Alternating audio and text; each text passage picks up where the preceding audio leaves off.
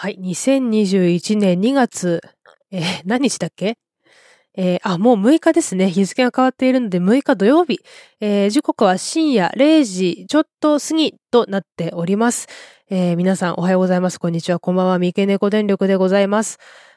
このラジオネームに変えてからそんなに日日にちが経っていないということを前回の放送で言いましたけれども、このラジオネームに変えてから初めてアトロクにメールを送ったんですね、先日。そしたらその日のうちに読まれまして、まあ何のメールだったかというと、えー、何曜日だ？あれは。木曜日ですね。木曜日に、えーオリンピック委員会の森喜朗会長の、まあ、会見とも言えないようなひどい会見についてだったんですけど、その会見の映像のアーカイブを見てましてね、TBS ニュースの。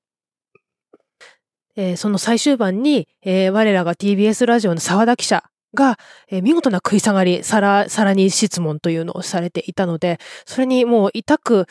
ああ、これ、これだよ聞いてほしかったのはというふうに痛く心を打たれまして、それでなんか仕事中にもかかわらずぐすんぐすん泣きながらメールを 打っていたんですけれども、TBS ラジオに。はい。ちゃんと、あの、ここ、この時間は休憩って決めてた時間なので大大丈夫だと思うんですが、はい。そのメールが、いやもう盾もたまらず送ったメールが、ちゃんと歌丸さんとうないさんに取り上げていただいて本当に嬉しかったですね。なので、あの、数日経った今でもなんかちょっとふわふわしているか、というか、あ、三毛猫電力さんって歌丸さんさんが言ってくれたぞっていう、あの、あの瞬間だけで当分ちょっと生きていけるなっていうぐらいには嬉しかったですね。はい。と、ということがあったので、これはもう読まれなくてもこれからどんどん送っていった方がいいなと。で、読まれなかったらブライトマンさんとかでお焚き上げをしてもらって、紹介していただいて。で、えー、読まれなくてもでも送り続ければ、アトロクのクルーの皆さんには覚えてもらえるんじゃないかなと、虫のいいことを考えておりますので、これからツイッターでの実況中継だけじゃなくて、メール投稿も頑張っていけたらいいなと思います。はい。ということで、早速、記念すべき第1回始めてみましょうか。では、スタートです。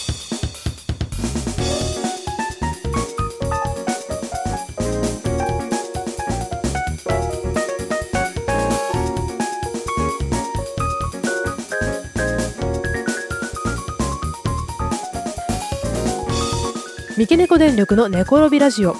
この番組は TBS ラジオアフターシックスジャンクション通称アトロクのリスナーにして駆け出しポッドキャスターの私三毛猫電力が前の週のアトロクのまともに聞けたコーナーだけを振り返りながら喋ったりまた自分が最近親しんでいる取り組んでいるカルチャーについてその進捗をご報告する番組です。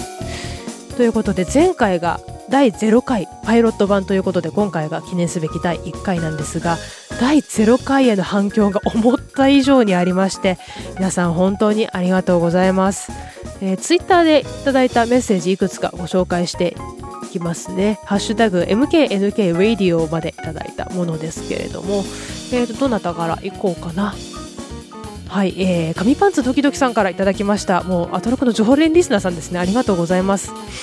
えー開始1分でリスナーポッドキャスト界に驚異の新人が現れたと分かります。紹介にも書いておられる聞けた部分のというのがすごい強みになる気がします。一つ苦言を呈するならば弱小なんかじゃないということです。ありがとうございます。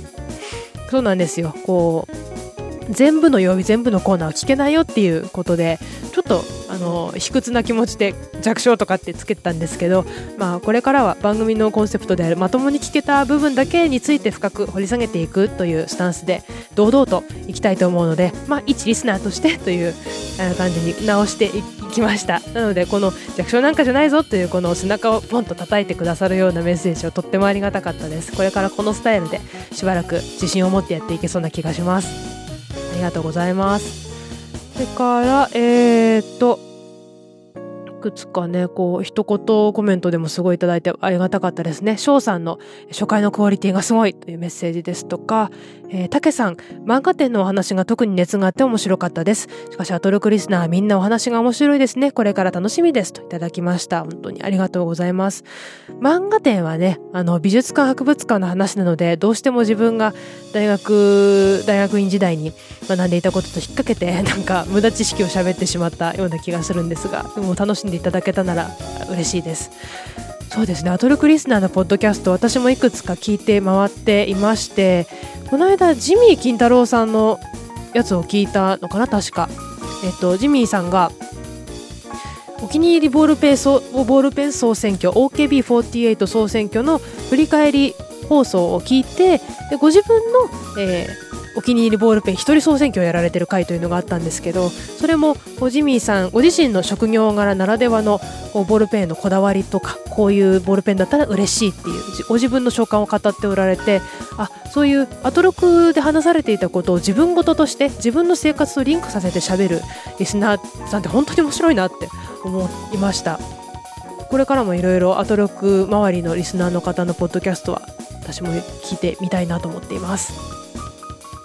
それからはい、ミシェルガン・エレファントカシマシ男さんからいただいております。エレカシ男さん、バイゲンバイライフでお便り採用されてましたよね。あの、バイオハザードの。すごく面白かったです。えー、たまたまタイムラインに流れてきたので、流れた、流れてたので聞きました。聞きやす、すごっと思って聞いてたら、ポエトリーリーディングやられてる方と聞いて、えー、そうじゃなきゃ、理由がなきゃ、理由がなきゃおかしいよと過呼吸になるスムーズなおしゃべりといただきました。ありがとうございます。お便りの中でも結構自分のしゃべりについて研究して、あのー、お褒めの言葉をいただいているものが多くて本当にありがたい限りです。私は自分の声がめちゃめちゃ好きかと言われればままあまあぐらいのものなんですけど自分が朗読する時の声ってある程度スタイルができているのでそんなにもう聞くのに慣れてはいるんですがこういうフリートークの時の声というのはまだどうしてもこう、ちょっと抵抗があるというか、そういうところがありまして、自分の声がまず、ちょっと鼻の詰まったような、鼻にかかったような要素が、ちょっと気になるなっていうのと、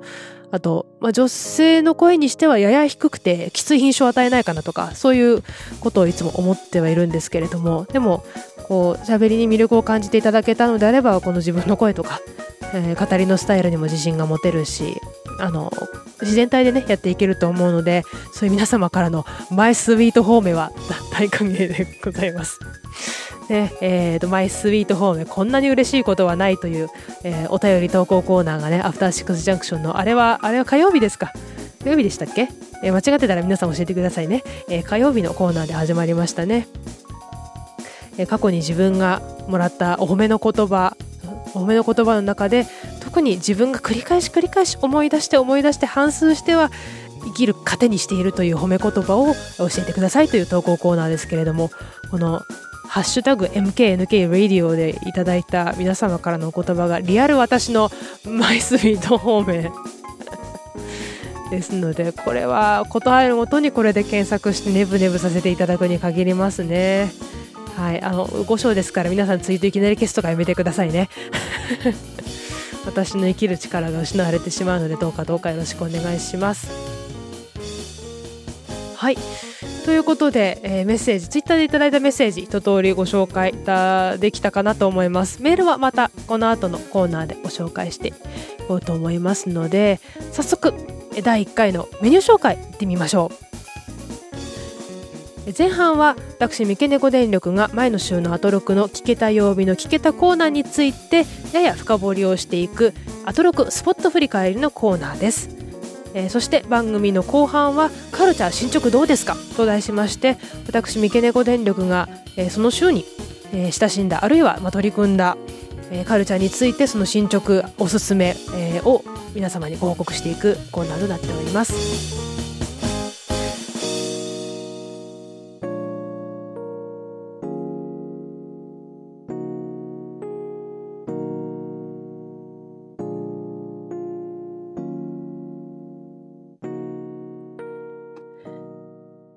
それでは早速行ってみましょう。先週のアフターシックスジャンクションで私がまともに聞けたコーナーはこの2つです。まずは1つ目こちら。2月3日水曜日、ビヨンドザカルチャー。真のカルチャーキュレーター、バラク・オバマ特集音楽編 by 高橋義明。アメリカ元大統領バラク・オバマの音楽的素養や背景に迫るコーナーでした。アメリカ大統領選と音楽やミュージシャンの切っても切れない強い結びつき。そしてオバマ氏自身の音楽的背景はまさに筋金入りのヒップホップマニアだったということが知れただけでも儲けもの。その後のプレイリスト探索活動がとってもはかどりました。続いてはこちらのコーナー。2月4日木曜日ビヨンドザカルチャースチームパンクとは何か特集 by 大森のぞみさん添野千世さん。えファッションアイテムのテイストとして広く親しまれているスチームパンクその源流をたどって見えてくる狭義のスチームパンクは20世紀の作家たちのビクトリア朝、えー、社会への偏愛と想像力の産物。そしてスチームパンク特有の作劇スタイルが私の好きなあのカルチャーを思わせずにはいられない。ということで、今回は、えー、まともに聞けたこの2つのコーナーについてちょっと喋っていこうと思います。まず2月3日水曜日、日比真央子アナウンサーの担当会です。えー、ビヨンドザカルチャー真のカルチャーキュレーターバラク・オバマ特集音楽編高橋義明さんをゲストに、えー、迎えて、えー、放送された回でした。このバラク・オバマ氏が、えー、筋金入りのヒップホップマニアであるとは一体どういういきさつだったからかというくだり必聴ですので、これタイムフリーで、えー、ぜひ聞いてみてください。ただの、えー、オタク、まあ、ただのオタクといえばそうなのかな？では、を超えた、こう、ヒップホップ評論、そして、えー、音楽と政治はやはり不可分なものですからね、特にヒップホップは。その、えー、政治批評の場の、まあ、コアメンバーであったという、もうそのえー、政治家人生のバックボーンがここで強力に作られたんだな、形作られたんだなと思わされる納得の背景説明でした。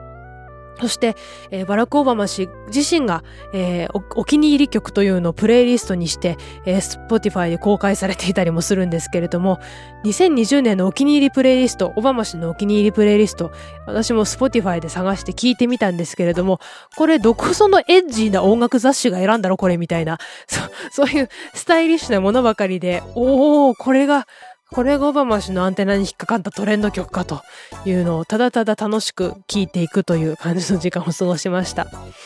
オバマ氏のお気に入り曲プレイリストは実は2020年のお気に入りだけではなくて2020年サマー夏のプレイリストというのも見つかりましてこれもざーっと曲目見ていくつか聞いてみたんですけど、まあ、レゲエあり、トラップあり、あとコモンのラップ曲もありましたよね。コモンといえば、あの、星野源さんのオールナイトニッポンのイントロクソやべえで、かっこいい曲として選ばれていましたよね、コモンの Be が。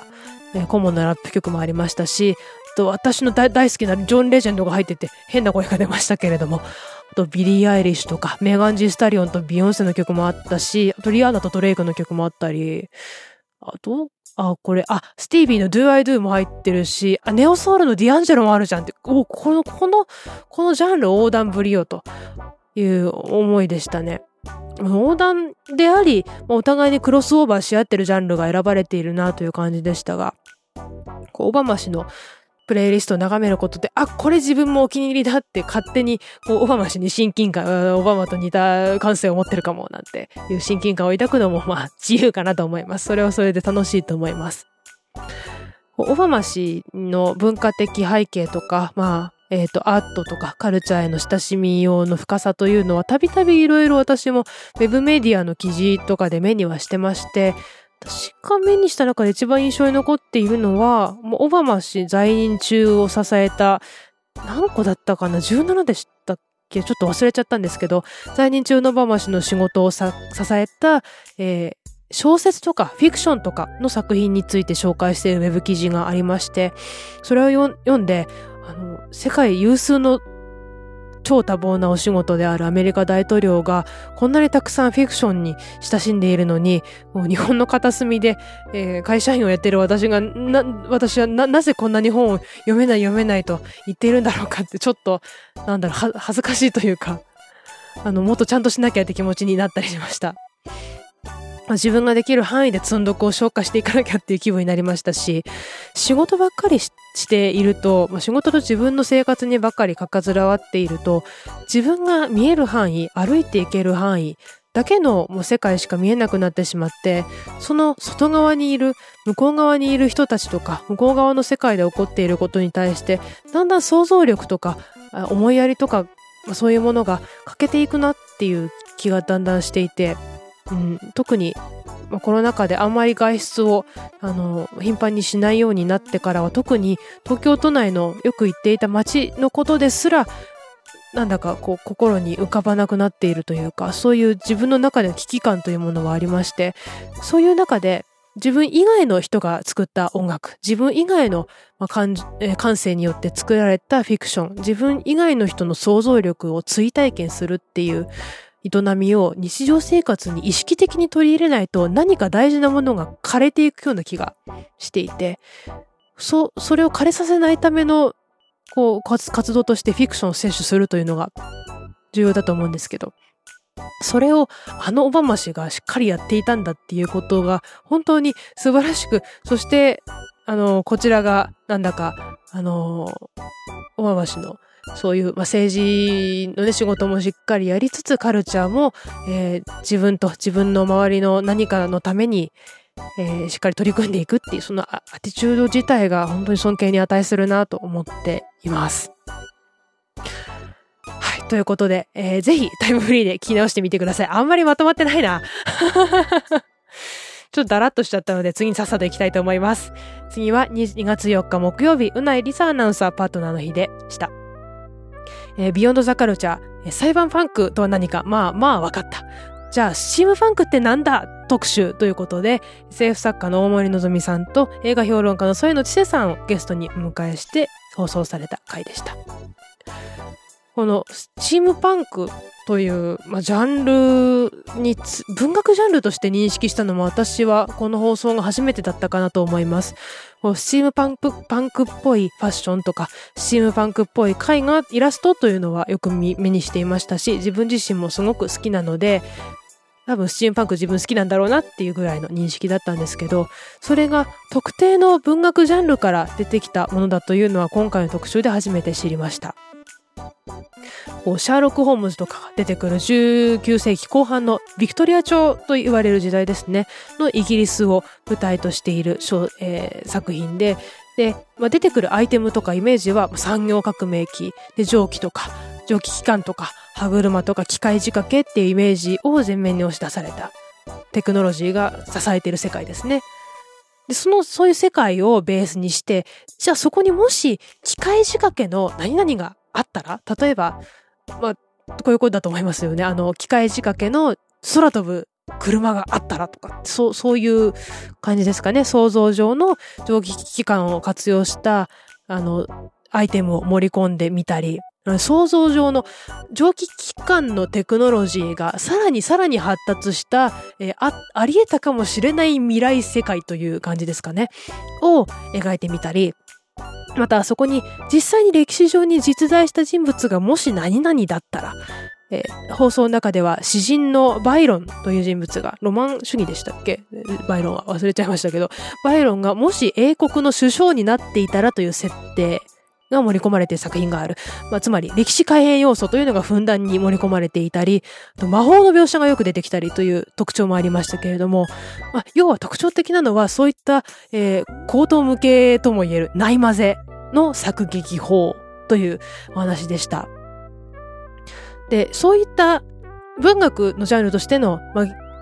まあ、いわば厳密な源流という敵がありつつも、そこに幅広く、懐深く、いろいろな表現を受け入れていくジャンルでもあるという、まあ、広がりのある、えー、ジャンルであるんだなということも印象的でした。まあ、その証拠に、あの時代設定がだんだん緩くなっていても、まあまあよかろうとか、えー、そこから派生した、えー、ファッション、アイテムとか、まあ、ドールハウスとかといったカルチャーも、えー、どんどん、えー、吸収して、えー、成長していってるジャンルということが印象的でしたね。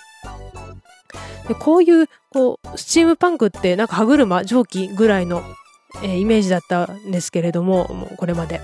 作劇法の、ま、お話の作り方の特徴というのを聞いて、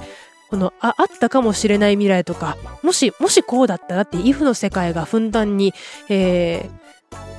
まあ、入れ込まれるっていう、このお話の作り方が、私の大好きなカルチャーである、歌舞伎にすっごく似てると思ったんですよ。歌舞伎の脚本の作り方ってまさにそういう作られ方をしてるものが多くてですね。ちょっと喋らせてください、これは。歌舞伎大好きなんで。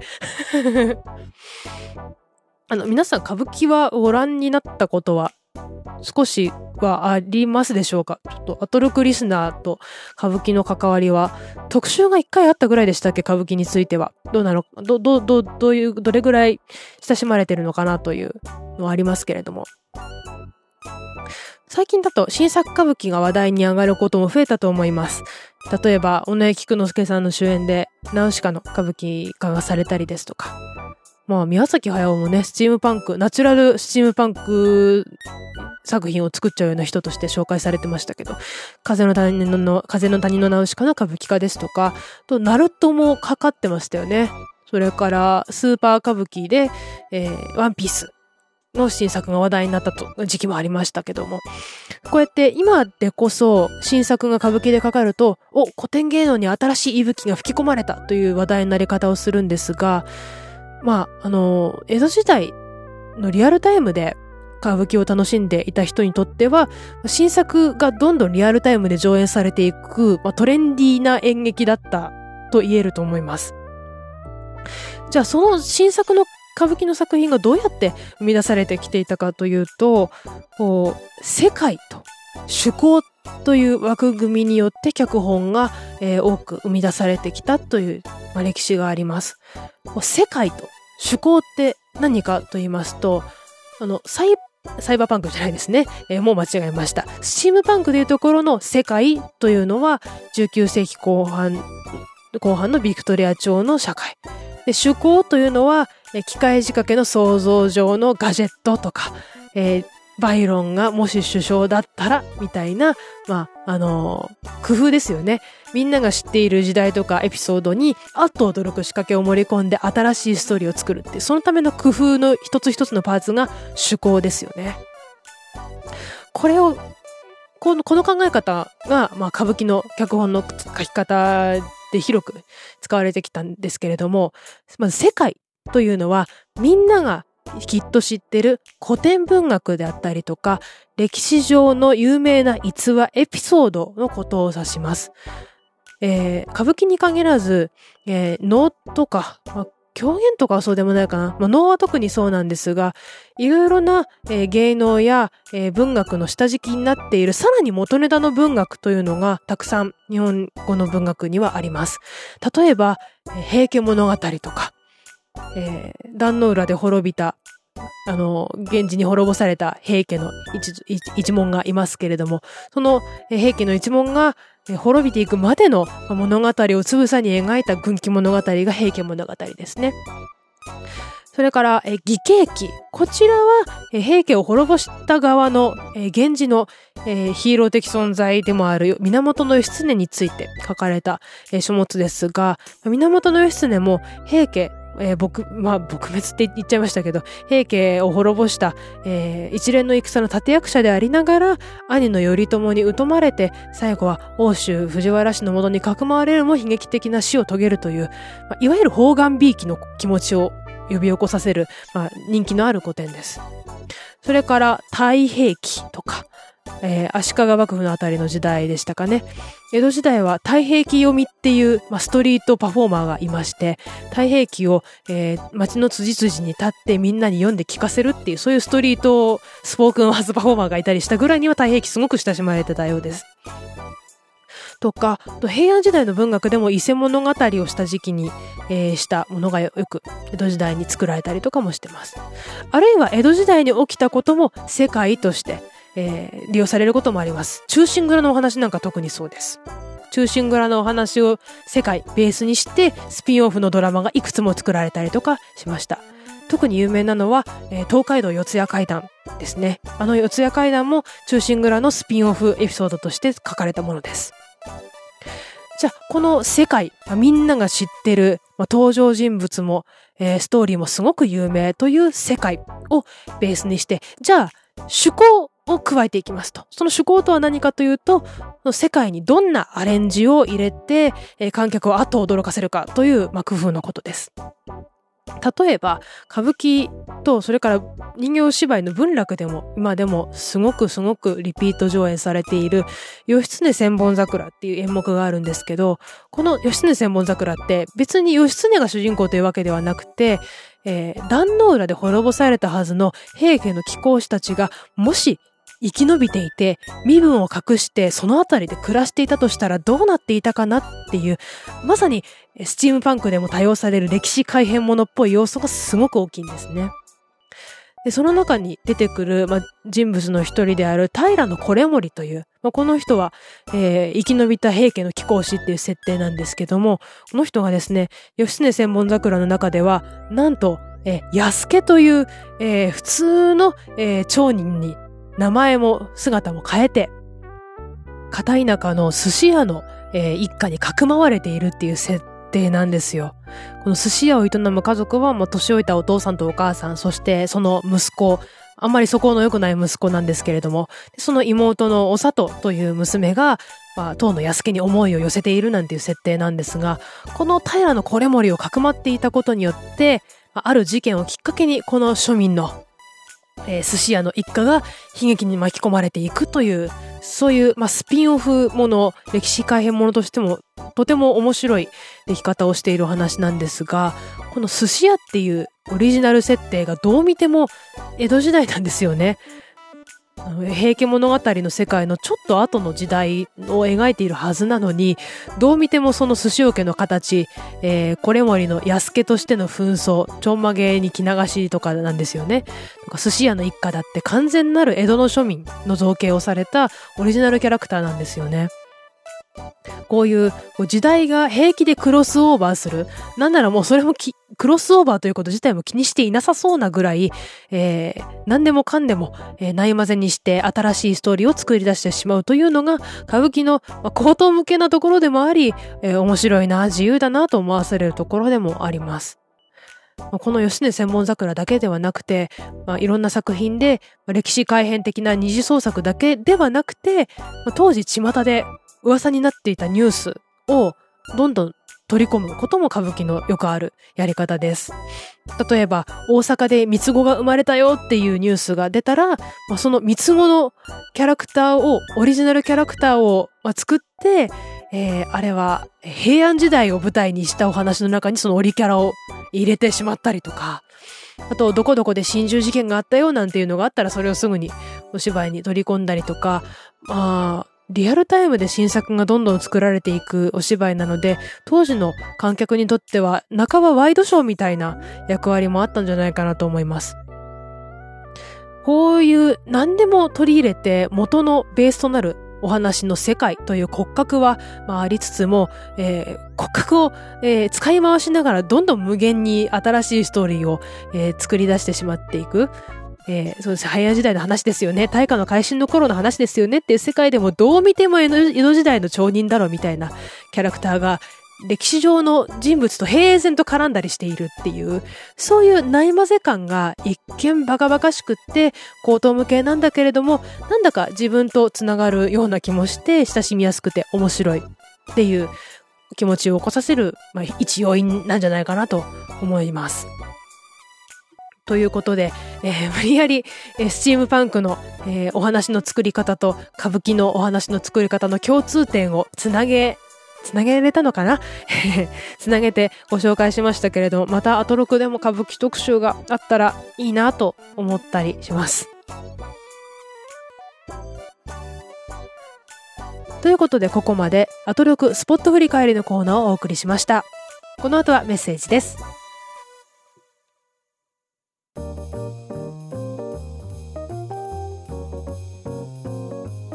はい、えー、メールをいただいております。メールもね、たくさんいただいてまして、ありがとうございます。結構しっかりした分量で書いてくださる方は多くてですね。えーと、まず、えー、三毛猫電力さん、はじめまして、ラジオネームユーフォニアのビリシマと申します。ありがとうございます。えー、ネコロビラジオボリューム0拝聴いたしました。冒頭から耳にしみ入る聞きやすい声質と聞きやすい語りのテンポ感を前にして本当に初めての収録とただただびっくりしましたが自己紹介で以前からポエトリーリーディングをされているとのことで妙に納得しました番組の構成や語りの内容自体も例えばアトロクの振り返りではインデックスの箇所と深く語る箇所を分けられている工夫に加え時折垣間見えるご自身の言葉や知識に基づく深掘りが素晴らしくえブライトマンさんによるブライトナイトとはまた違った味わいの振り返りになっていて感心しました、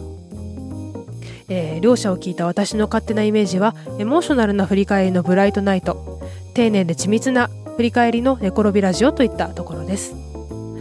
また初回からして編集にも力を入れられているようですしこれからがとても楽しみです。次回以降もご無理のない範囲での配信を心待ちにしていますといただきました。ありがとうございます。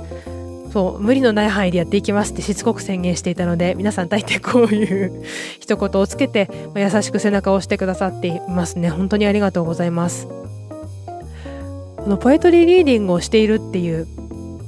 あの話を冒頭に、えー、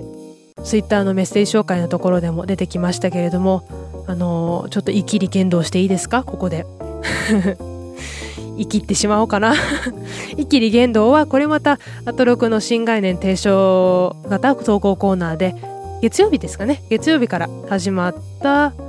ままだコーナーの概要紹介でしたけれども、えついついついつい生きってしまった言動について、えー、怒り言動なるの生きり言動ということで、まあ、募集しますという投稿コーナーですけれどもちょっとちょちょっと生きり言動やらせてください。あのポエトリーリーディングがすごく今の私の語りのスタイルに影響を与えていて、まあ、こういったラジオ的な喋りをする時にも大変その、え、そこで鍛えてきた何か技術が役に立っているのかなとも思うんですが実はその前からもなんだかんだ喋りというものにずっと縁が尽きない、えー、人生を送ってきておりまして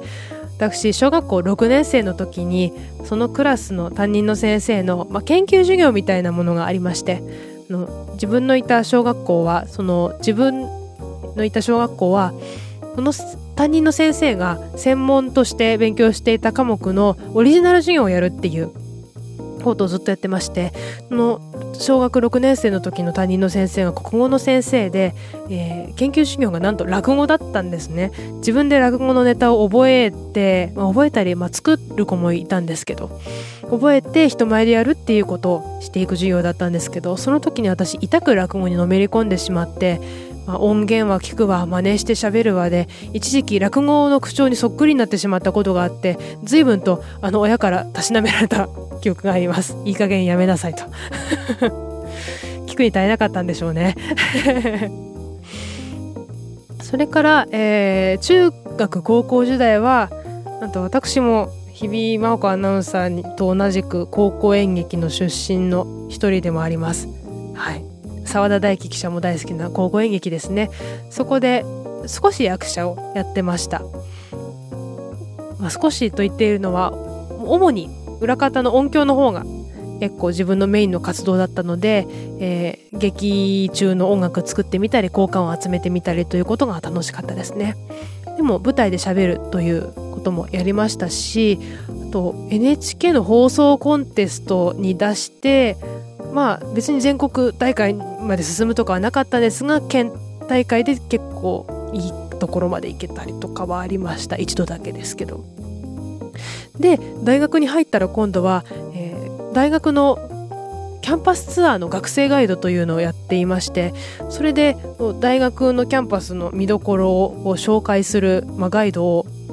月に23回ぐらいやっていたんですけれどもそこで大勢の人を前に、え、それなりのまとまった情報量のことを大声で喋るっていう 技術についてはすごく鍛えられました。めちゃめちゃ大変だったんですけどそれもいろんなお客さんと触れ合えて楽しかったですね。それがあってからのこのラジオですよ。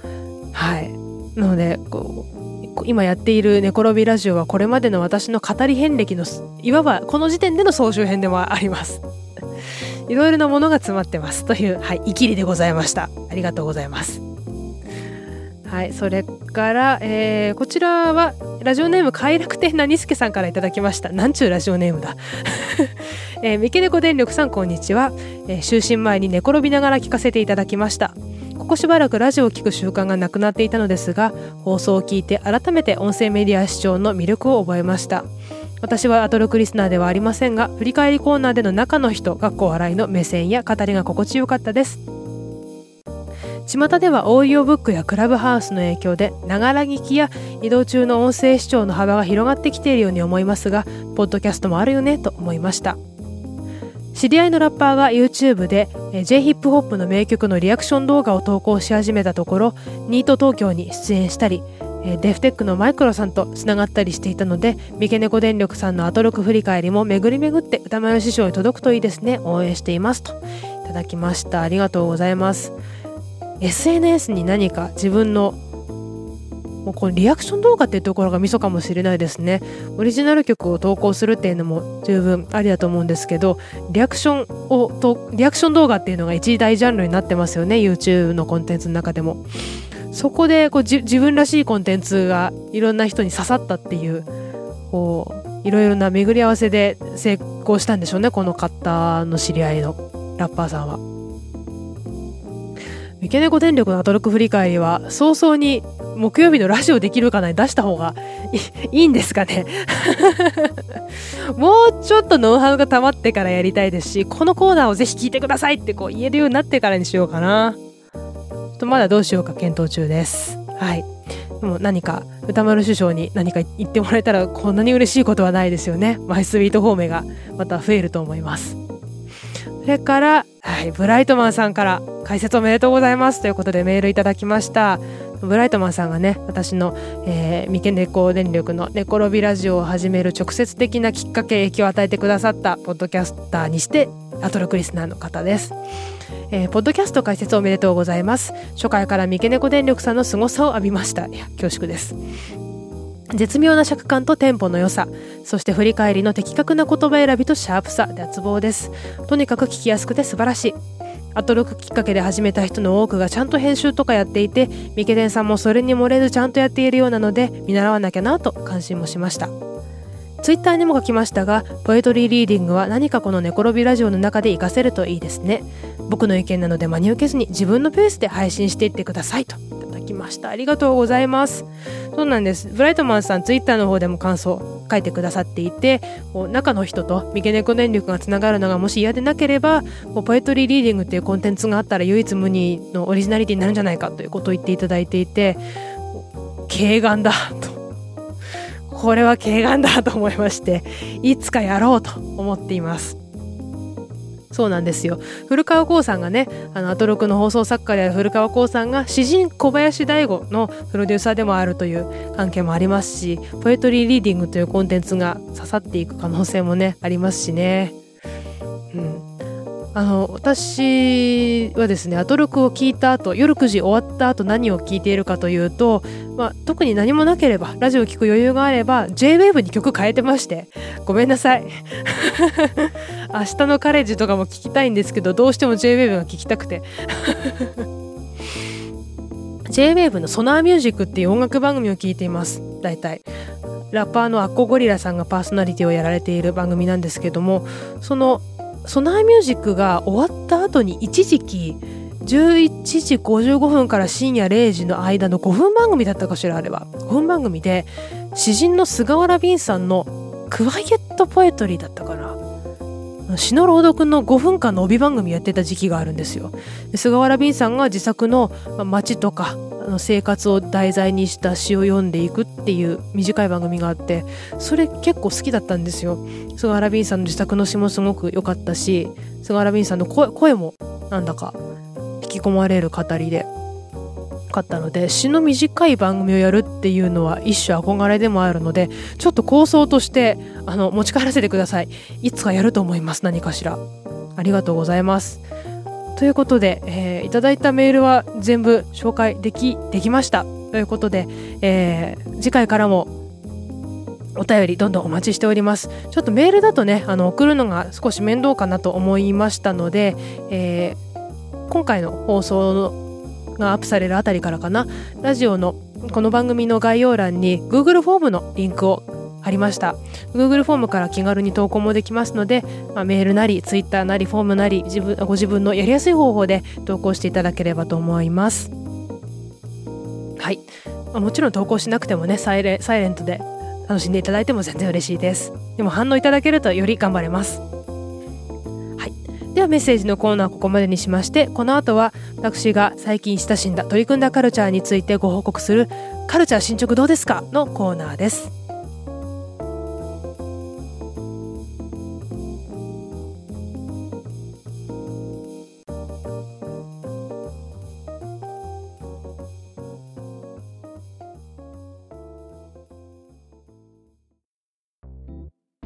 ここからのコーナーはカルチャー進捗どうですか？私が最近取り組んだ親しんだカルチャーについてその進捗やおすすめ情報をご案内していくコーナーです。今回進捗をご報告するカルチャーはこちら。 Live Connect at Zepp Online フィロソフィーのダンスワンマンライブ。はい。こちらは2月の何日だっけ？何日だったかな ?2 月の2日火曜日に、えー、見ていた配信ライブのご報告です。ちょっとこの時はアトロクを聞かずに配信ライブの方に、えー、かじりついていたのでごめんなさい。宇垣さん、聞けませんでした。スタントウーマンの会はタイムフリーしようかな。はい。ということで、このダイブコネクトという、えー、配信ライブの企画ですが、主催か制作がソニーミュージックです。で、ステージクラウドという高画質高音質のライブ配信プラットフォームで配信される、えー、ワンマンライブのシリーズがダイブコネクトというものですね。で、この日は、えー、フィロソフィーのダンスというアイドルグループが1時間のライブの取り下ろしの配信と30分間のトーク付きという、えー、構成でございました。えー、このライブ配信のプログラムは2月9日火曜日までアーカイブで見られますので、もしご興味の向きがあれば見ていただきたいと思います。で、このフィロソフィーのダンスというグループですが、アフターシックスジャンクションのライブダイレクトのコーナーにも登場していますし、たびたびその名前が取り上げられているので、ご存知の方も多いと思いますが、改めて私なりに紹介してみると、私なりにというか、よく紹介されている分に私の試験を交えながらご紹介してみると、えー、まず4人組のアイドルグループです。メンバーは奥津まりりさん、佐藤まりやさん、日向春さん、戸塚音羽さんという4人の、えー、女性の方々ですね。で特徴は何といってもソウルとか、え、ファンクとか、え、ディスコとかをベースとした曲調が、えー、ありますね。もうバンドセット映えする楽曲がとても多くて、さらにそれに負けない4人の声の、え、個性とか歌唱力も魅力的です。特に私、フィロソフィーのダンス、まあ、略称フィロノスと呼ばれていますが、フィロノスのメンバーの声の魅力は、もちろん一人一人全然声質が違って、えー、本当にこれユニゾンで歌った時に合うのかしらって心配になるぐらい違うんですけど、それがね、びっくり。ユニゾンで歌った時の重層感、厚みがすごくいいんですよ。私それが好きで。アイドルの楽曲ってユニゾンで歌うパートとっても多いと思うんですけど、ユニゾンした時に声質が揃っちゃってちょっと薄くなっちゃうアイドルとかも、ごめんなさい。あんまり言うとこう怒られちゃうかもしれないですけど、そういうアイドルもいると思うんですけど、どうもそれだと私物足りなくて、その点、ピロノスは、あ、声がちゃんと重なって、パワーが増してるっていう感じがすごくします。それから、えー、曲調だけではなくて楽曲の歌詞も特徴的で、えー、フィロソフィーのダンスのフィロソフィーという名前にも表れている通り、歌詞の内容も哲学の用語とか概念に取材したものが多くて、私が思うに歌手の、えー、歌詞の中の主人公、作中の主体がちょっと小難しい恋バナ、恋愛と欲をしたがる、ちょっとひねた、でも心はすごくピュアで考え事しがちな女の子っぽくてすごくそこも好きです。で、えー、2020年にメジャーデビューしたばかりです。フィロソフィーのダンスは。インディーズ時代は、えー、山本翔と宮野源という作詞作曲コンビで数々の名曲を生み出してきたんですけれども、メジャーデビューを機に両氏が制作から離れるということになりましたが、その後は様々な作家陣を迎えて曲を作っているようです。で2020年メジャーデビュー後の初のリリース曲の Don't Stop the Dance。これが、まあ、ヒャダインこと前山田健一氏を迎えた、えー、楽曲でして、歌丸さんも絶賛している通り、新たなもうガールズエンパワーメントアンセム爆誕といった例でございます。ね、宇多丸さんも2020年のアイドル的ソングベストで3位に選んでいらっしゃいました。ということで、えー、私ももうソウル、ファンク、ディスコミュージック好きというところからフィロソフィーのダンスにどんどん傾倒していってるっていう口なんですけれども、まあ、フィロのスについてじゃあこのぐらいにしておいて、今度は配信ならではの工夫についてもちょっと言及しますね。配信ライブというものを私実は初めて見まして、どういう工夫がされてるのかなと思ったんですが、まずカメラアングルがものすごい凝ってて、メンバー全員のこう振り付けとかがわかるように、4人並べて斜めから撮ってみたり、まあ、正面からこうガッと撮ってみたりっていうアングルも多いんですけど、こうダンスの振り付けに合わせて、ある1メンバーだけを追いかけるっていうあのカメラワークも多くて、フィロノスだけなのかな？それとも他のアイドルもあるのかしら ?4 人であの歌割りを分けますよね。一人が歌メインのボーカルを取っていて3人がそれの合いの手みたいにコーラスを入れるっていう歌割りがヒロノスは結構多いんですけどその時の振り付けって1人が舞台の上手に寄って、まあ、歩いていきます。で、まあ、観客煽ったりとかしながらね上手で歌ってで残りの3人は下手の方でそれぞれに振り付けやりながらコーラス入れてるっていうのが多いんですけど、その時にカメラワークはどうしているかっていうと、まず上手に向かっている、えー、メインボーカルを取ってるメンバーを、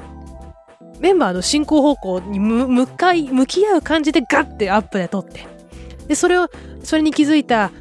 メインボーカルを撮ってるメンバーは、そのカメラに向かってアピール、もう変顔したりとか、手振ってみたりとかっていうことをして、そこそことパッと切り替わる形で、残りの3人の振り付けが見えるみたいな、そういう切り替えがパッパッパってあるんですけど、こういう、なんでしょうね、普通に舞台の観客として、上手から下手まで一面でのぺって見えてるっていう見方よりも、カメラアングルを凝ってカメラに向かってメンバーがアピールしているところを画面の前で見ることで、あたかも自分の見たいメンバーを見たい時に見ているかのように、ま、まさに舞台上に自分の目があるみたいな感じに錯覚させるようなカメラワークの工夫そしてメンバーのカメラ見つけ力の高さというものを見せつけられました。で配信でこんなにあの面白くてもうぶち上がれるのにもう観客としてそこにいられないことが本当に 本当にもったいないよって思わされましたね。観客としてそこにいたらどんなに飛び跳ねて盛り上がれただろうかっていうライブ見たい欲をすごくかきたてられるものでもありました。はい。で、ここからは私、私の個人的な、こう、音楽への偏愛と、それからアイドルというものに対するリスナーのね、行動みたいなことについてつらつら考えていることなんですけど、フィロソフィーのダンスって、こう楽曲は、いわゆる楽曲派って言われるような、こうアイドル、いわゆるアイドル的な楽しみ方じゃなくても、リズムで楽曲聴きたい人が、まあ、好みそうなっていうことなんですかね、楽曲派っていうのは。っていう、まあ、枠組みのつけられ方をしていますけれども、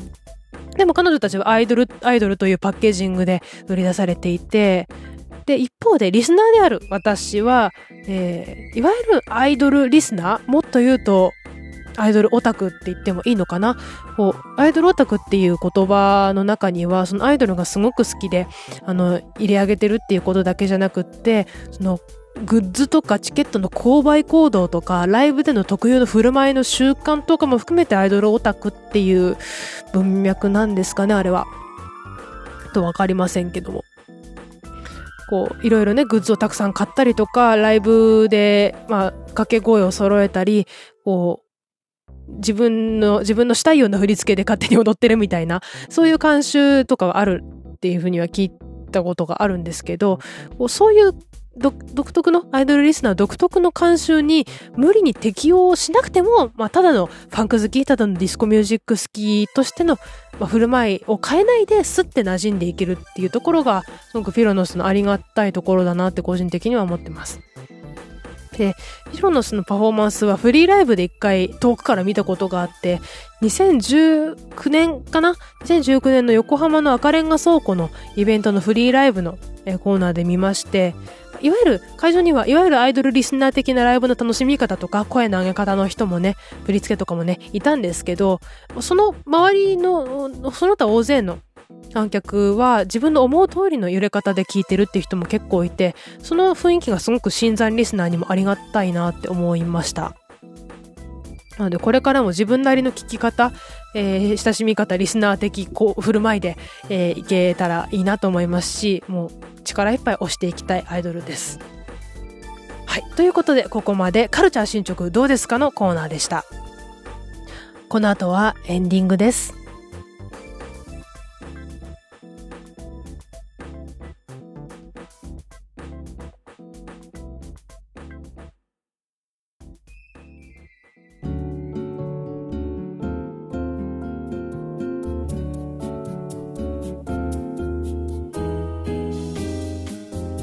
はいエンディングです。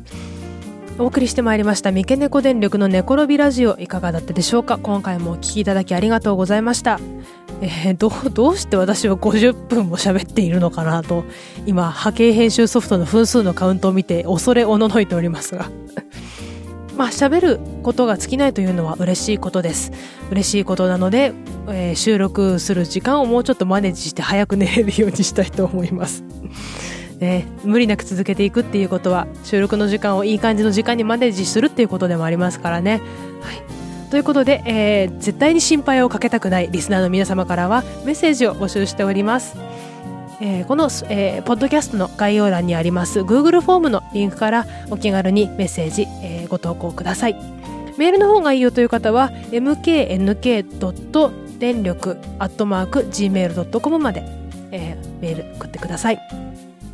ツイッターでも気軽に感想をつぶやいていただければと思います。ハッシュタグ MKNK Radio、MKNK Radio まで、えー、つぶやいていただければ私が見に行って、いいねをして、何回でも見返して、えー、マイスイートホームとして心に保存させていただきます。お願いだから君悪がらないでください。はい。ということで、えー、たくさん喋っちゃったので、今回はこの辺で。お相手は三毛猫電力でした。また次回。